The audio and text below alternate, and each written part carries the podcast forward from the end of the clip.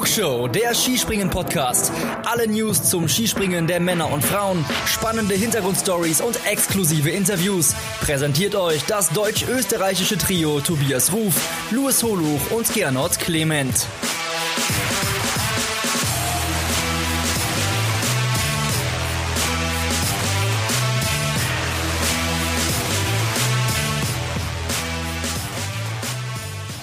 Herzlich willkommen zu einer Sonderausgabe der Flugshow. Man könnte auch sagen, das Extrablatt 2.0. Wir sind wieder für euch on air und die Besetzung im Vergleich zur letzten Folge ist tatsächlich verändert, aber wie ihr hört, der Tobi ist auch heute nicht dabei. Trotzdem schöne Grüße an der Stelle. Mein Name ist Luis Holuch und ich freue mich sehr, dass heute nicht nur ein Österreicher an meiner Seite ist, aber der ist natürlich erstmal derjenige, der unseren heutigen Gast einleiten wird. Das ist der liebe Kollege Gernot Clement. Hallo Gernot. Hallo Luis, ich grüße dich. Hallo an alle da draußen. Ja, und Luis, du hast es eben schon angesprochen. Wir sind heute nicht alleine. Wir haben uns einen Gast eingeladen und dieser Gast ist auch Österreicher. Das heißt, wir Rot-Was-Roten sind in der Überzahl. Ich will gar nicht lang drum herum reden. Ich wünsch, wir wünschen euch sehr viel Spaß mit dem Interview, denn es ist ein sehr besonderer Gast. Viel Spaß mit Martin Koch in der Flugshow.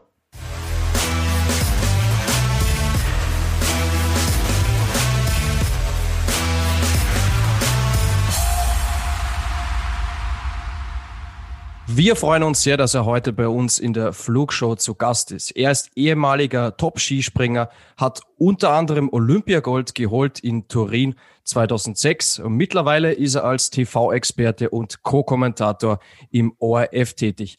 Wir freuen uns sehr, dass er heute seine Expertise in unserem Podcast einbringt. Herzlich willkommen, Martin Koch. Servus, guten Morgen. Martin, jetzt äh, steht mit der nordischen Skiwärme in Oberstdorf das nächste Großereignis bevor. Einige Großereignisse mit der Skiflugwärme in Planitzer für Schanzentournee hatten wir schon in diesem Winter. Wie ja. groß ist da bei dir die Vorfreude? Ich meine, Oberstdorf ist ja schon ein geschichtsträchtiger Ort im Skisprungsport. Ja, schon. Also ich freue mich schon wahnsinnig äh, auf, die, auf die Titelkämpfe, nicht nur aus Kommentatorensicht, sondern aus persönlicher Sicht. Ähm, wird wirklich spannend, ähm, herausfordernd, schwierig zu prognostizieren, was passieren wird. Äh, das Gute ist in Oberstdorf die Chancen sensationell, die 90 Meter Chance, also die 120 Meter Chance äh, immer perfekt hergerichtet. Das heißt, ich denke, vom Springen her wird es ein Highlight werden. Ich hoffe, die Bedingungen spielen mit und dann haben wir wunderschöne Titelkämpfe. Also ich freue mich drauf. Mhm. Jetzt ist es so, die Saison geht eigentlich schon recht lange, muss man sagen. Wir sind schon Mitte Februar. Ähm, es ist eine etwas besondere Saison, auch aufgrund der Corona-Pandemie. Mich würde interessieren, wie fällt so dein grundsätzliches Fazit aus zum bisherigen Weltcup-Winter? Äh, generell zur Saison äh, kann ich das bestätigen, was du gesagt hast, sie ist lang. Äh, also es ist jede Saison eigentlich gleich lang oder mehr oder weniger gleich lang, aber heuer kommt sie einem sehr lange vor, weil es einfach sehr schwierig ist. Durch die ganze Pandemie, durch das ganze, ähm, durch die ganzen Regularien und dafür die Springer. Also nicht nur als Kommentatorensicht, ich fühle ja noch immer mit als Springer, ich sehe mir selbst als Springer. Äh, und von dem her weiß ich, wie anstrengend das äh, nicht nur für die Springer, sondern für das ganze Team ist oder für die ganzen Teams ist, für die, für die FIS, für die Organisatoren äh, von dem her unglaublich herausfordernde, unglaublich schwierige und ich denke eine, eine sehr kräfteraubende Saison ähm, für alle. Trotzdem jetzt noch ein Highlight mit der, mit der WM, mit der Februar. Ähm, ich denke, ähm, die Teams sind gut vorbereitet. Äh, sie haben sich schon in Position gebracht.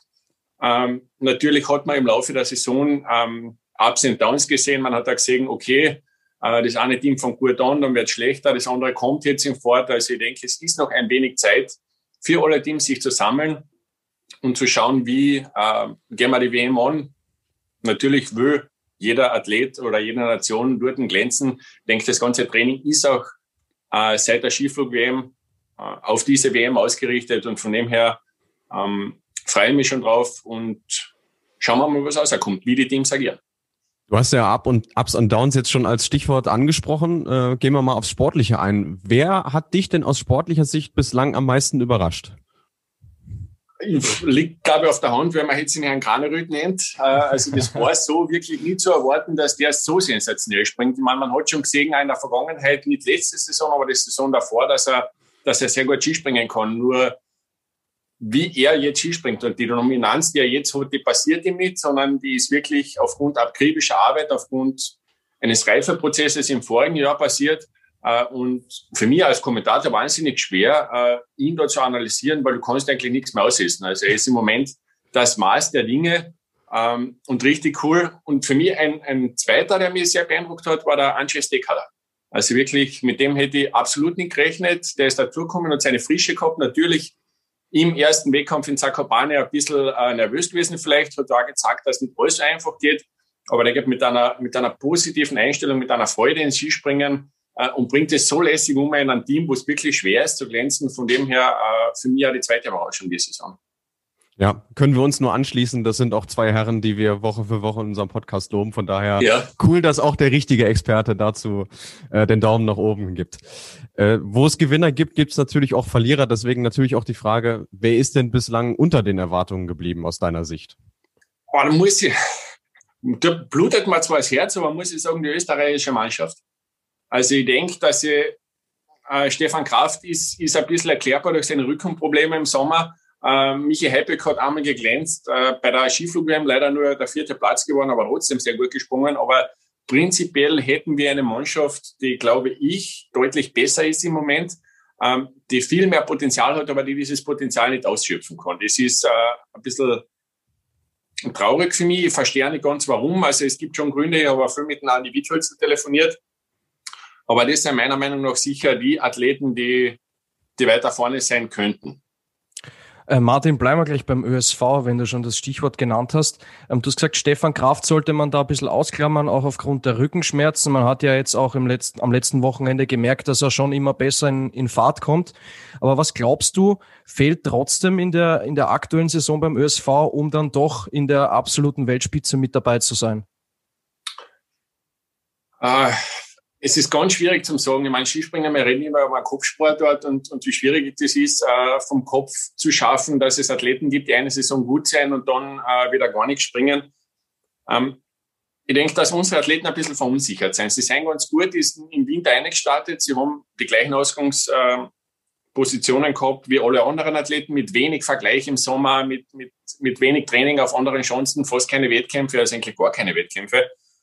Ähm, da war bei uns dann das Problem, wir haben ganz gut angefangen in, in Wiesler. Die Erwartungshaltung war natürlich hoch, alle waren hoch motiviert.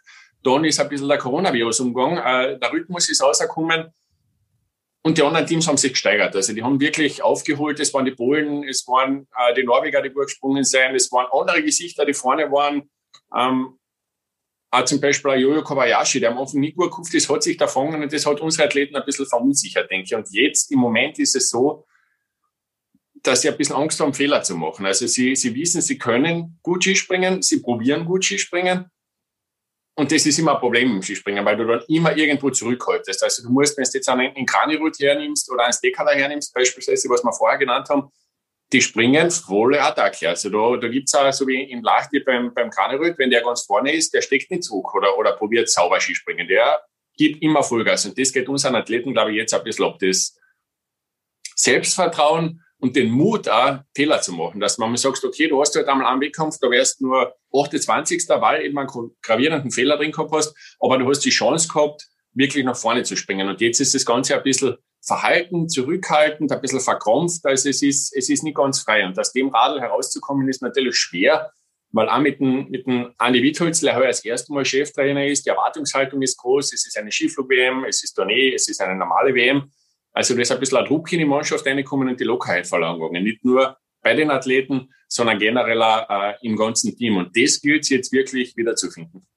Was äh, meiner Meinung nach total auffällig ist, die gesamte Saison über, die Jungs, also die ÖSV-Adler springen ja in Training, Quali, Probe oft wirklich super, sind ganz, ganz vorne mit dabei. Ja. Ähm, aber im Wettkampf wendet sich dann meistens das Blatt. Ähm, jetzt sagt vielleicht ein Außenstehender, der sich nicht so mit Skisprungsport beschäftigt, naja, wenn er in der Quali auf 140 Meter springt, warum macht er das nicht auch im Wettkampf? Ähm, wie groß, Martin, du als, du als ehemaliger Top-Skispringer, wie groß ist dieser Unterschied von einem Qualisprung zu einem Wettkampfsprung? Ganz objektiv gesagt, es gibt keinen Unterschied. Natürlich hast du, hast du einen Unterschied, es kommt halt immer auf die Situation drauf an. Also Äh, es ist super, wenn du im Training gut springst, das ist lässig, wenn du in der Qualifikation gut springst, nur das bringt da genau gar nichts. Also das ist äh, schön für die Statistik, aber eigentlich für den Hugo zählen tut es im Wettkampf. Du kannst im, im Training äh, am Vorbau springen, du kannst in der Quali 49. werden, wenn du im Wettkampf lieferst, ähm, dann zählt's. Und genau das ist der knackende Punkt. Also da ist wirklich der Unterschied zwischen, zwischen Training und Qualifikation und dem Wettkampf ist mental ein wahnsinnig großer, weil der Druck einfach steigt, weil du weißt, okay, jeder Fehler, den du jetzt machst, der steht dann schwarz-weiß auf der Ergebnisliste und das zählt. Also das ist wirklich, der Druck steigt exponentiell. Ähm, das Problem ist nur, wenn du gut in Form bist, wie jetzt zum Beispiel der Herr Kraneröd oder zum Schluss der Johansen oder egal wer, Markus Eisenbichler am Anfang der Saison, bist du in so einem Flow drinnen, dass du irgendwann einmal frei ist auf dem Wettkampf. Das heißt, du steigerst dich sogar noch mit größer werdenden Druck, äh, weil du einfach sagst, okay, im Training die Aufmerksamkeit ist vielleicht nur 99 Prozent, der Anzug ist noch nicht ganz so gut. Und wenn du im Wettkampf kommst, bist du vorher schon bereit und dann lieferst du Top-Ergebnisse. Auf der anderen Seite, wenn du jetzt an, an, an Michi Heipel oder an, an, an Huber hernimmst, äh, bei denen ist es genau umgekehrt.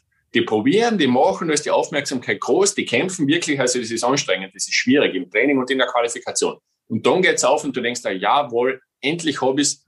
Und der nächste Gedanke ist, hoffentlich schaffe ich es im Wettkampf. Das heißt, du gehst schon mit einer leichten Unsicherheit hin, kriege ich das zusammen oder kriege ich es nicht zusammen. Äh, und das ist so ein fragiles Produkt dann, dass du einfach unglaublich fehleranfällig bist. Äh, und wenn du dann ein bisschen verkrampft bist oder zögerst bei dem Anlauf, bei dem Niveau, was das Skispringen jetzt hat, passieren da leider Fehler und deswegen geht der Schuss dann nach hinten los.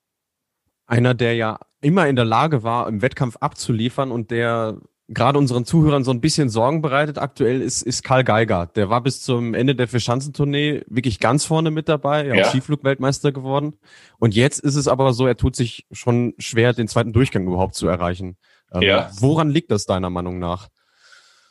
Äh, ist ganz schwierig zu sagen, aber ich habe mich wahnsinnig gefreut, äh, wie der Kalle Herr Skiflugweltmeister geworden ist, äh, weil ich ihn als Typ wahnsinnig gern mag und weil ich denke, dass er unterschätzt wurde. Die letzten Jahre immer ähm, nicht so zu den großen Stars gehört hat. Er war immer meiner Meinung nach ein sensationeller Springer. Er hat halt nicht die, die Ausstrahlung oder er, er will sich nicht in den Vordergrund drücken. Der ist, er ist oft unterschätzt worden und heuer hat er mir wirklich gezeigt, was möglich ist. Ähm, meine Meinung, dass er sich jetzt wirklich schwer tut, ist, dass punktuell bei der Skiflug-WM wahnsinnig viel auf ihn eingeprasselt ist. Er ist da Skiflug-Weltmeister geworden, mit dem keiner gerechnet hat. Dann äh, ist er Vater geworden, was ein unglaubliches Ereignis war. Dann hat er Corona-Krieg äh, und dann ist er einmal heim gewesen und ich denke, dann ist einmal der Druck abgefallen. Äh, dann hat er das Ganze einmal erstmalig ein bisschen verarbeitet. Dann war gleich danach die Vier-Schanzentournee, da war er der große Favorit, wieder der Druck komplett nach oben gefahren. Leider äh, nicht ganz so aufgegangen, wie er sich erwartet hätte. Und dann kann es funktionieren, dass du erstens körperlich und mental ein bisschen ausgebrannt bist. Äh, und dass du da denkst, hey, warum geht das nicht? Was ist da los? Woran liegt das? Und dass du anfängst an Schrauben drehen, an denen du nicht drehen müsstest. Und ich glaube, das ist in Kali ein bisschen passiert. Und wenn du einmal in so ein System eingreifst und das ein bisschen zum Schlingern anfängst, ist das wahnsinnig schwer wieder aufzuhalten. Ich glaube, dass ihm das jetzt passiert und das kann auch Top-Leuten wie ihm passieren, dass du so neben der Spur bist, dass du dann um einen zweiten Durchgang kämpfst. Ähm, das Gute ist, das kann mit einem freien Wochenende vielleicht äh, sich alles wieder richten lassen. Also er braucht, glaube ich, technisch nicht wahnsinnig viel machen. Er muss vom Kopf einfach wieder frei werden und er muss das Selbstvertrauen, das Vertrauen in sich wieder bekommen. Schauen, was habe ich diese Saison schon geschafft? Wenn ich das einmal schon geschafft habe, schaffe ich das wieder und das abliefern dann. Ohne Druck, ohne Erwartung, einfach auf den Sprung konzentrieren. Man konnte jetzt gerade auch in Zakopane so ein bisschen den Eindruck gewinnen, das, was du gerade so geschildert hast, das trifft eigentlich auf die ganze deutsche Mannschaft zu, weil man muss der Tatsache ins Auge blicken, das waren die schlechtesten Ergebnisse unter Stefan Horngacher, seitdem er Bundestrainer ist. Ähm, spielt das dann für das Team auch äh, in Sachen Gruppendynamik eine Rolle, wenn dieser Top-Athlet so ein bisschen durchhängt und schleift die anderen quasi mit runter? Oder würdest du das sagen, das spielt keine Rolle in dem Fall? Doch, das spielt sogar eine sehr große Rolle. Vor allem, wenn du, wenn du, wie du gesagt hast, den Top-Athleten verlierst. Also du hast zwei Top-Athleten heuer gehabt, äh, das war der, der Karl Geiger und der Markus Eisenbichler. Ähm, der Kali ist eher ein bisschen der ruhigere und besonnene, der Eisi ist ein bisschen der emotionale, der das auch nach außen tragt, den das auch nach jedem Sprung sofort anmerkst, äh, ob es im Tag oder nicht. Äh, kommuniziert das einmal ganz gut über die Kamera im Auslauf. ähm, und dann hast du den Kali, der wegbricht, der was eigentlich die Konstante in dem System ist, äh, und nicht weiß warum. Und dann hast du den Markus Eisenbichler, der auch in, in letzter Zeit ein bisschen straucheln angefangen hat. Der springt nicht mehr auf ein Top-Niveau, der ist nicht mehr Zweiter im Gesamtweltcup. Aber trotzdem, so wie er angefangen hat, ich glaube, er hätte sich auch mehr erwartet und, und hat eine gewisse Unzufriedenheit oder, oder andere Erwartungshaltung in sich. Und das färbt natürlich ab, weil wenn du die, die, die Schutzschilder vorneweg als Mannschaft nicht hast, die Top-Athleten, die wirklich die mediale Aufmerksamkeit abfedern, die äh, die Ergebnisse liefern, die die hinten ein bisschen im, im Schatten arbeiten lassen und vorbereiten lassen, dann ist das einmal nicht gut für dich oder für die ganze Mannschaft. Und natürlich werden auch die Trainer äh, nervös, weil die wollen gute Arbeit abliefern. Stefan Hanger ist meiner Meinung nach ein Top-Trainer, äh, hat da super angefangen. Und jetzt ist er das erste Mal ein bisschen in der Situation, wo es nicht ganz so läuft, wo er, wo er wirklich probiert und macht und tut. Und das haut nicht hin. Und das macht ihm die Arbeit schwer, das färbt sich auf die anderen Trainer ab. Äh, und das ist ein bisschen eine ähnliche Situation wie in Österreich, vielleicht noch ein bisschen eine Stufe drüber oder ein bisschen ein höheres Niveau. Ähm, aber trotzdem ist es, ist es eine ähnliche Situation. Martin, jetzt haben wir schon über die Top-Athleten des ÖSV, des DSV gesprochen und jetzt sprechen wir mal über den absoluten Top-Athleten in dem Winter. Du hast ihn vorher schon angesprochen. Er war für dich die größte Überraschung, nämlich Halvor Egner Kraneröd. Ja. Der hat elf, sage und schreibe, elf Siege gefeiert und ist inzwischen norwegischer Rekordsieger, ex equo mit Rohr Löckelsoy. Da gehen einem ja absolut die Superlativen aus. Was glaubst du, macht er besser als die anderen? Uh, Im Moment alles.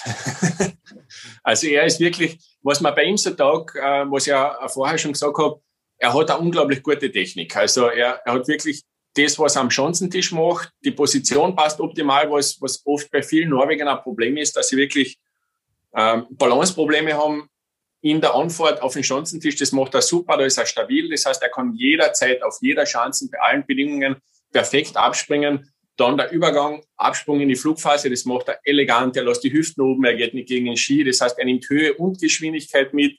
Er hat ein sensationelles Flugsystem. Äh, und er geht immer all in. Also für ihn gibt's nur 100 Prozent und das zeichnet ihn aus. Also er überlegt nicht viel, er tut nicht viel, er will jeden Sprung eine Top-Leistung abbringen. Von dem her aktuell, was er macht, macht er im Moment besser wie alle anderen und ist, ist lehrbuchmäßig. Ähm, was er noch, den Vorteil, den er noch hat, ist wirklich die schlechte Saison voriges Jahr.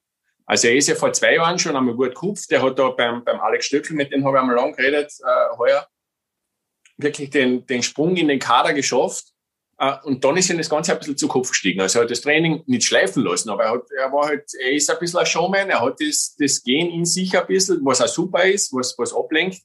Uh, nur er muss fokussiert bleiben und das hat er nicht geschafft. Und dann sind letzte Saison Leute an ihm vorbeigezogen, sind besser gesprungen, während er ist quasi ausgemustert worden. Und ich denke, da ist er einer der wenigen Athleten, die es schaffen zu sagen, aha, ich muss was tun. Was muss ich tun? Hat sich einen Plan gemacht, hat sich vorbereitet, hat den Sommer heuer, wo er wirklich in Ruhe trainieren hat können und nicht zu hunderten COCs fahren muss oder Fish-Cups oder Trainingscamps, wo er sich beweisen muss, wirklich genützt, um an sich und an seiner Technik zu arbeiten und hat es jetzt sensationell umgesetzt. Also er ist auch nicht so in die Saison gestartet, er hat sich wirklich im Laufe der Saison noch einmal dazu gesteigert. Von dem her psychologisch ein wahnsinniger Vorteil oder Vorsprung, was er allen anderen gegenüber jetzt hat. Ja, und wie gut er in Form ist, das hat er jetzt vergangenes Wochenende in Zakopane 2.0 auch gezeigt, weil erinnern wir uns zurück in Zakopane, beim ersten Mal war ja der 23. Platz sein schlechtestes Ergebnis in diesem Winter. Jetzt ja. kommt er zurück und steht ganz oben beim zweiten Springen. Also das äh, unterstreicht er nochmal noch mal seine Topform. Aber das Interessante bei den Norwegern ist ja, dass da wirklich äh, nicht, nicht nur Halvor Egner Granerüt heraussticht. Ähm, ja. Neben Granerüt, wer beeindruckt dich da am meisten bei den Norwegern? Schwierig zu sagen. Also es ist jetzt der, der Robert Johansen, was sich wieder sehr gut geschupft hat in dieser Saison. Also dass er, dass er fliegen kann, das weiß jeder, dass er ein unglaubliches Flugsystem und ein Fluggefühl hat. Nur der hat es geschafft, im Laufe der Saison sein Baustell am Tisch richtig hinzubekommen. Also der hat wirklich äh, gute Arbeit geleistet, dementsprechend da jetzt äh, Vierter im Gesamtworld Cup, äh, sensationell. Und für wen es mich besonders freut, ist für einen, für einen Tande. Also der wirklich schon einmal sehr gut war und dann Verletzungen gehabt hat, Probleme gehabt hat und daher nicht gut in die Saison gestartet ist. Äh, wirklich Schwierigkeiten gehabt am Anfang und der springt jetzt eine unglaublich saubere Technik. Ich möchte fast sagen, er springt noch sauberer wie der Graneröd. Also wenn, wenn ich mal jetzt einen aussuchen möchte, wie ich Skispringen will, würde ich sagen, äh, Dande, weil er einfach von der Ästhetik her gefällt er mir gut, von dem, was er macht, gefällt er mir gut. Er hat eine Ruhe in seinem Sprung drinnen. Man hat immer das Gefühl, er hat noch 5% Reserve, die er noch irgendwo zulegen kann. Die kaltet er sich aber, falls irgendwas passiert. Also, das hat mich wirklich beeindruckt, wie er sich da gesteigert hat und vor allem, wie er sich in dieser Nation oder in dieser, in dieser Mannschaft steigern hat können, weil der Druck in Norwegen ist jetzt nicht unbedingt niedrig. Ja, vor allem, wenn man bei Daniel Andretande auch bedenkt, er war ja am Anfang der Saison teilweise nicht im zweiten Durchgang mit dabei. Und genau. jetzt ist er ein Stammgast in den Top Ten, also das wirklich eine tolle Leistung von ihm. Martin, jetzt haben wir wirklich äh, viele sportliche Themen schon besprochen. Jetzt steht mit der nordischen Skiwärme in Oberstdorf das nächste Großereignis vor der Tür und wir wollen von dir als Co-Kommentator und TV-Experte natürlich wissen, was deine Siegertipps sind. Und ja. ja. da übergebe ich an den Kollegen in Ostwestfalen in Bielefeld, Luis, your turn. Sehr elegant, lieber Gernot. Ja, wir haben ja mit sieben WM-Entscheidungen so viele wie noch nie im Skispringen, aber wir haben gesagt, damit es jetzt nicht zu ausführlich wird, äh, beschränken wir das Ganze mal auf fünf und hätten von dir dann eben gerne den, den, den Goldsieger sozusagen. Ähm, fangen wir an mit dem Teamspringen der Damen. Das ist nämlich das erste Springen, was, äh, ja, was uns jetzt interessieren würde. Wer, glaubst du, holt da die Goldmedaille? Äh, wird wahnsinnig interessant, wird wahnsinnig interessant, äh, weil ich glaube, so knapp wird keine Entscheidung ab, äh, ausfallen wie bei den Damen, aber ich bin Patriot und sage, Österreich wird die erste Medaille oder die erste Goldmedaille holen. Äh, vermutlich auch, weil bei den Norwegerinnen jetzt eine Spitzenspringerin mit Erin Maria Quandal quasi weggebrochen ist? Ja, leider. Also die war wirklich gut und ich habe mal Springen in Hinzenbach angeschaut, aber es ist halt, in einem Teamspringen brauchst vier Athletinnen in diesem Fall und wenn da, da eine Top-Athletin ausfällt, ist es schon wahnsinnig schwer, speziell um Gold mitzukämpfen. Ja. Äh, bin ich ganz bei dir, erkenne ich mich durchaus wieder. Ja. Dann machen wir weiter mit dem Mixteam-Springen. Wer macht's da? Äh, Mixteam-Springen würde ich meinen, Slowenien. Oh, okay. Ja, es ist ein bisschen ein Risikotyp, aber ich denke, dass sie bei den Herren mit sehr gute Außenseiter haben, mit Pavlovcic, mit Lanišek, äh, Preot springt gut, also die haben wirklich gute, äh, gute Herren und auch gute Damen. Also sind auch jetzt in letzter Zeit die Damen sehr gut gesprungen. Äh, da kann was passieren. Ich denke, wenn sie den Flow mitnehmen, ist mein Tipp Gold Slowenien. Mhm, sehr spannend. Wir verraten unsere Tipps dann nächste Woche bei der Vorschau, müssen wir noch dazu sagen. Ja und äh, machen jetzt weiter mit äh, einer Weltpremiere, denn zum ersten Mal dürfen die Damen ja von der Großschanze springen. Wer ja. Hat da die Nase vorn aus deiner Sicht? Marita Kramer. Äh, einfach aus dem Grund, äh, Sarah Takanashi ist wirklich in guter Form und es gibt einige Top-Springerinnen, die, die wirklich in Form sind, aber ich denke, sie hat diese Saison sehr viel gelernt. Äh, sie fiebert diesen Titelwettkämpfen wirklich entgegen und sie wird ihre Chance nutzen. Sie ist im Kopf sehr stark, äh, die Chancen liegen ihr äh, von dem her, da ich sagen, die Marita macht es. Dann würde mich jetzt alles andere als Granerüt auf eins bei den Herren auf der Großschanze überraschen. Jein, also ich, ich muss ihn sagen und die werden auch sagen, auch, wenn ich dann mehr Expertise äh, im Fernsehen mache, äh, weil du jetzt einfach bei ihm nicht vorbeikommst. Also da können wir jetzt einen Favoriten nennen, wie wir wollen. Wir können sagen, es könnte passieren oder es sollte sein oder was auch immer. Aber der ist einfach auf jeder Chance bei jedem Wetter sensationell und ihn zu schlagen wird die, die Aufgabe sein. Und dann natürlich noch zum krönenden Abschluss. Äh, glaubst du, dass Granerüth Norwegen zum Teamgold führt oder wird da eine andere Nation vorne stehen? Äh, also ich habe wirklich Norwegen äh, auf Position eins äh, bei den Männern im Team, weil sie einfach vier Athleten jetzt, glaube ich, unter den ersten, nein, in, in Zakopane waren vier Athleten unter den ersten sieben. Sie haben eine stabile Mannschaft, sie sind am aufsteigenden Ast, sie haben wirklich das Momentum auf ihrer Seite. Allerdings muss ich sagen, Polen ist auch sehr gefährlich. Also da, da kann was passieren, speziell wenn ein Norweger irgendwo die Nerven vielleicht einmal durchgehen. Äh, und dann hast du hinten auch noch sehr viele Mannschaften, wo was sein kann. Top-Favorit definitiv Norwegen, äh, auch mein Goldtipp, aber wird eine spannende Geschichte. Das äh, denke ich auch. Auf jeden Fall, du hast es am Anfang schon gesagt, Titelkämpfe, auf die wir uns alle freuen können. Und ja, damit würde ich sagen, beenden wir diesen ersten sportlichen Teil, machen eine ganz kurze Pause und sprechen dann noch ein bisschen über Martin Koch persönlich und seine Rolle als TV-Experte.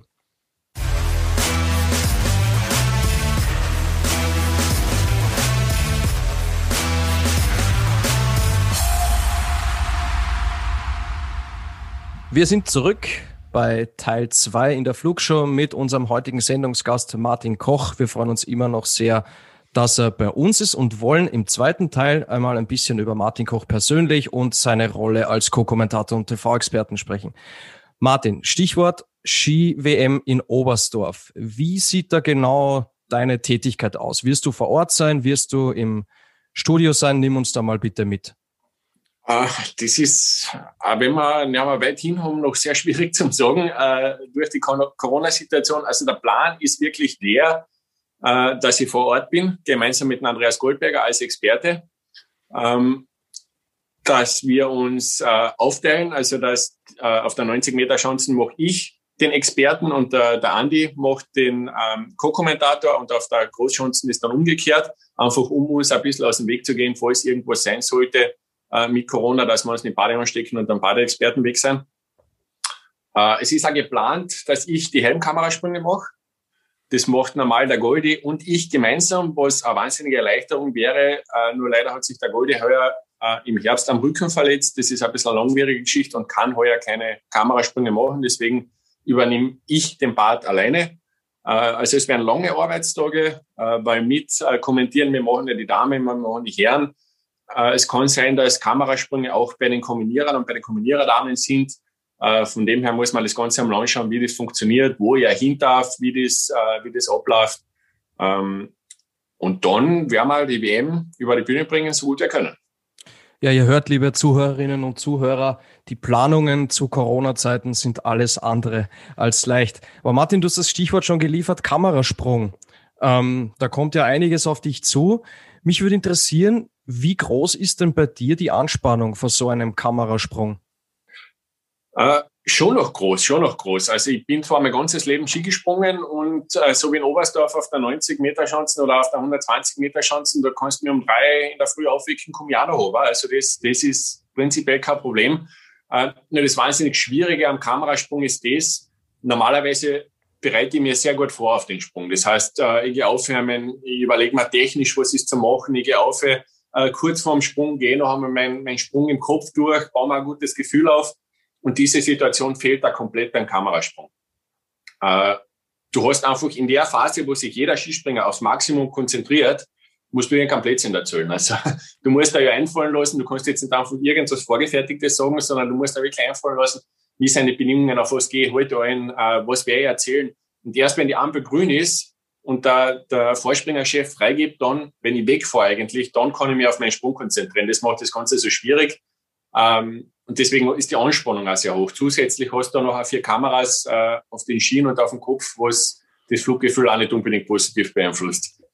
Ja, du hast dieses Thema Sprechen gerade schon angesprochen. Das ist ja ein elementarer Unterschied im Vergleich zu einem normalen Skisprung. Äh, genau. Wie, wie schwierig war das oder wie sehr musstest du dich daran gewöhnen, jetzt auch da in die Rolle des Kommentators quasi zu schlüpfen? Sehr. Also ich habe mich sehr daran gewöhnen müssen, weil äh, es ist ja so, du hast ja ein, ein gewisses Zeitfenster zur Verfügung. Ich kann da jetzt nicht drei Minuten reden oder sonst irgendwas. Ich muss wirklich in 10, 15 Sekunden muss ich Dinge auf den Punkt bringen, ähm, die erstens für den Zuschauer verständlich sein, äh, die relevant sein, weil ich kann jetzt nicht irgendeinen an, an Schmafuder erzählen. Also ich muss wirklich, ich versuche in der Situation, wo ich oben sitze, dem Zuschauer zu vermitteln, was der Athlet jetzt gerade oben hat oder, oder um, um was es den Athleten jetzt im Kopf geht, um was der sich Sorgen macht oder, oder, oder wie für ihn der nächste Sprung wird. Also wirklich, ich probiere dem, dem Zuschauer die, die Chance unter den speziellen Tag, die speziellen Umstände wirklich glaubhaft zu machen. Äh, und das ist noch immer nicht leicht für mich. Also ich muss wirklich aufpassen, ähm, was ich sage und, und wie ich sage äh, und mich zusätzlich noch auf den Sprung konzentrieren. Aber man merkt es dir nicht an, das kann man an der Stelle auf jeden Fall schon mal, schon mal sagen. Äh, du hast uns im Vorgespräch auch schon erzählt, das erste, was du jetzt machst, äh, sobald wir hier aufgelegt haben, ist auf die Schanze gehen. Deswegen ja. natürlich die Frage, was sicherlich auch unsere Zuhörerinnen und Zuhörer interessieren wird. Ähm, wie hält man sich da fit, wenn man äh, am Wochenende seine Einsätze hat?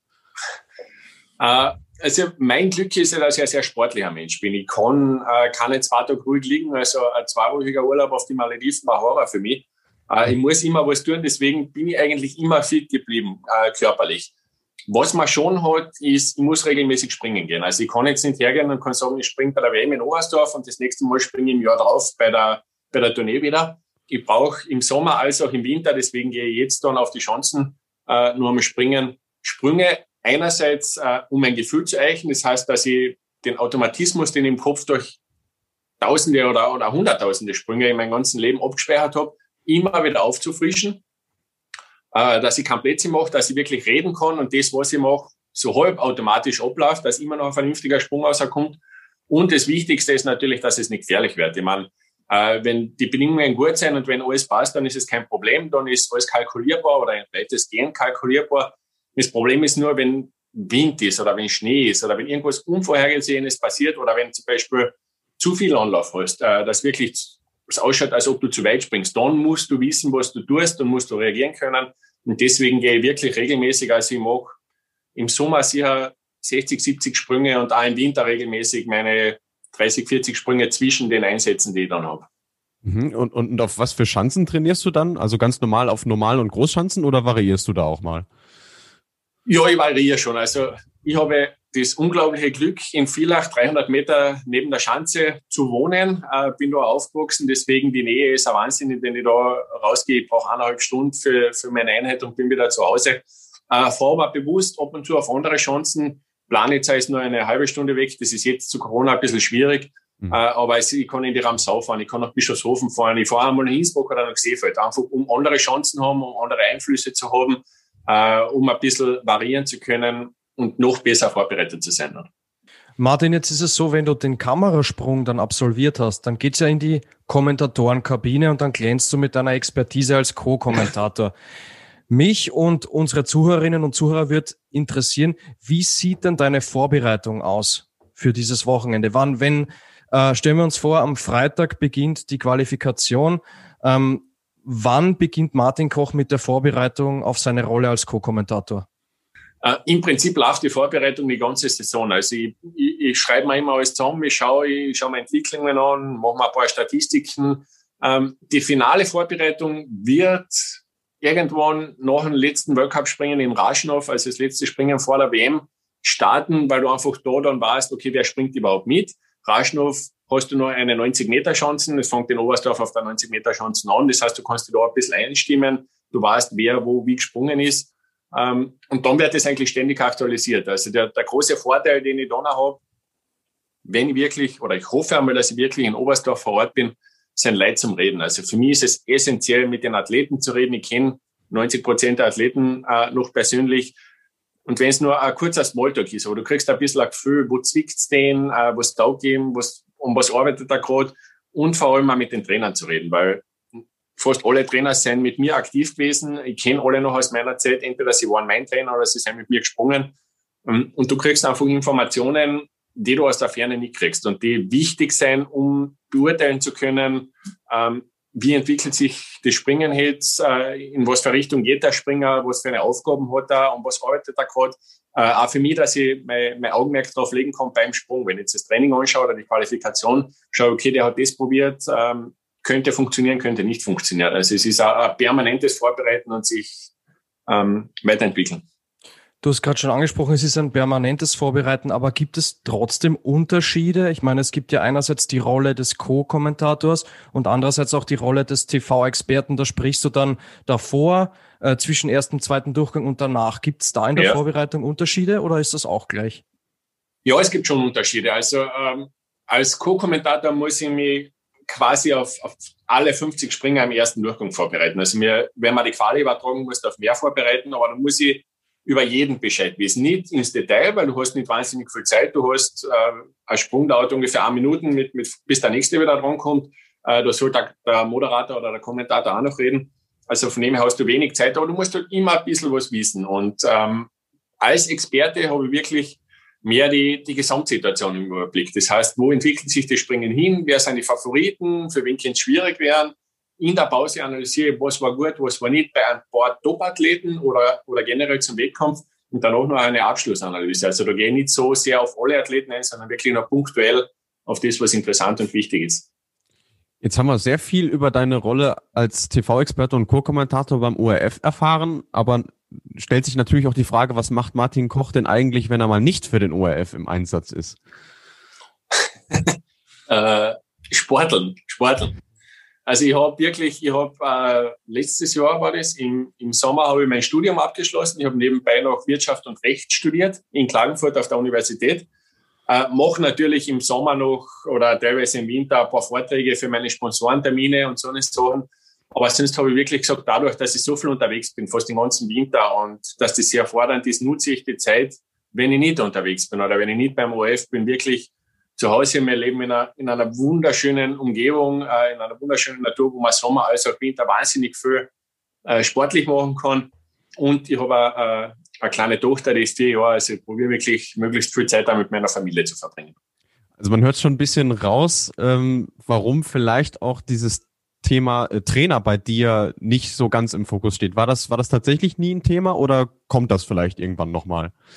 Nein, das kommt definitiv nicht. Also ich mache schon beim, beim Verein in Villach, wenn Sie mich fragen, für Kleine, also wirklich für die, für die Jüngsten, dass ich da rausgehe und äh, ein, zweimal im Monat dabei bin beim Training, da bin ich mehr als, als Motivator und als Vorbild dabei und gebe ihnen ein paar Tipps.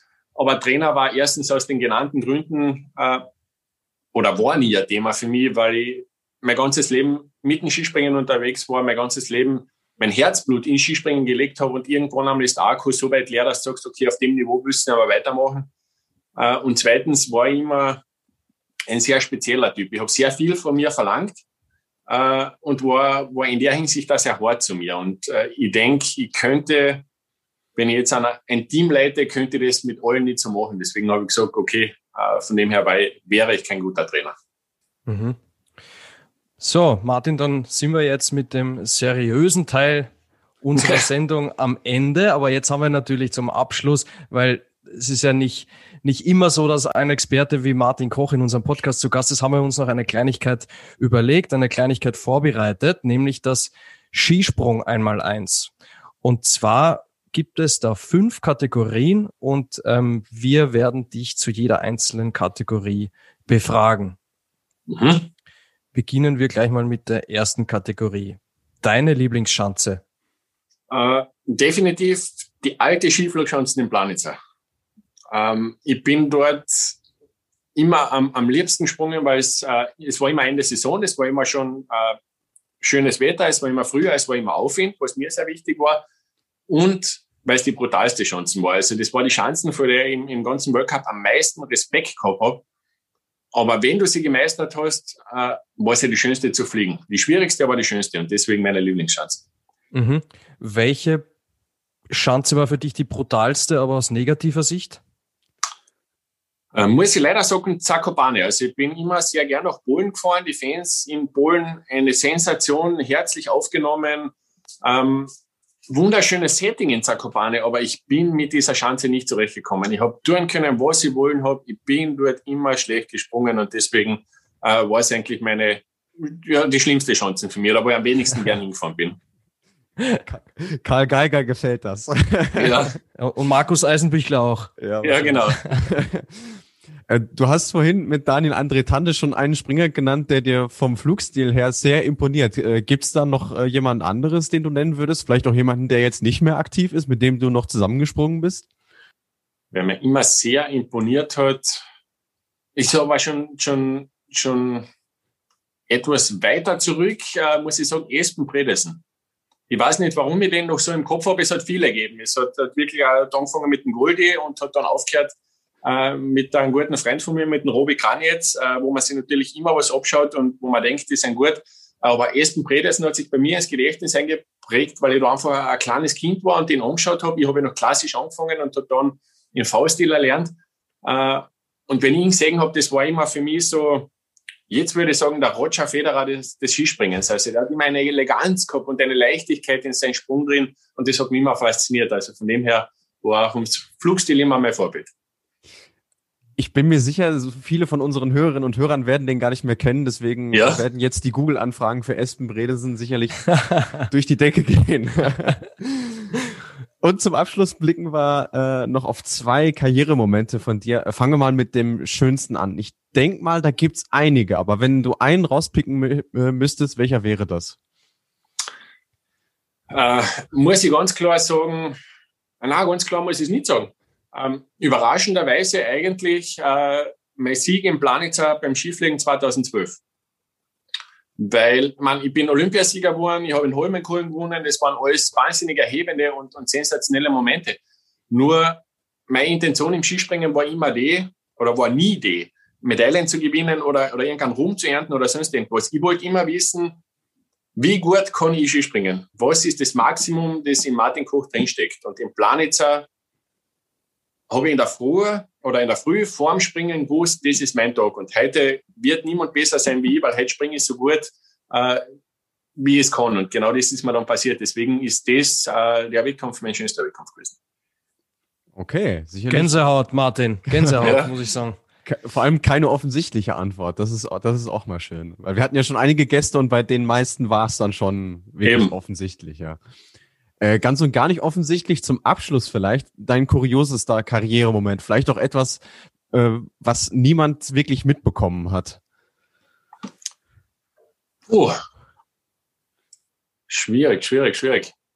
Also mein kuriosester, ja, gibt schon, ich weiß nicht, ob das wer mitbekommen hat, äh, das war bei den Olympischen Spielen in Turin auf der 90 oder 120 Meter Chancen, weiß ich nicht mehr genau, in der Qualifikation. Ähm, da war es nämlich so, dass damals relativ schlechte Bedingungen waren. Ich bin auf die Ampel gesessen und wusste, es ist wahnsinnig schlecht wie jetzt. Der, der Alexander Pontner, damals noch Trainer, hat die Fahne rausgehalten.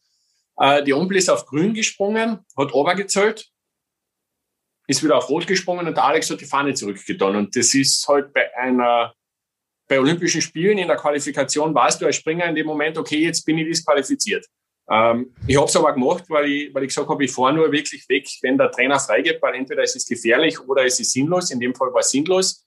Und das Geniale daran war, damals war noch äh, der Miran Tepesch an der Ampel, der dann wirklich gleich aufgefunkt hat, okay, es waren wirklich in dem Moment, wo ich gedruckt habe, war es noch ganz okay, danach ist schlecht geworden, äh, der darf noch einmal springen. Und ich habe dann noch einmal springen dürfen und habe mich für den Wettkampf qualifiziert. Also das war, war einer der kuriosesten Momente bei mir.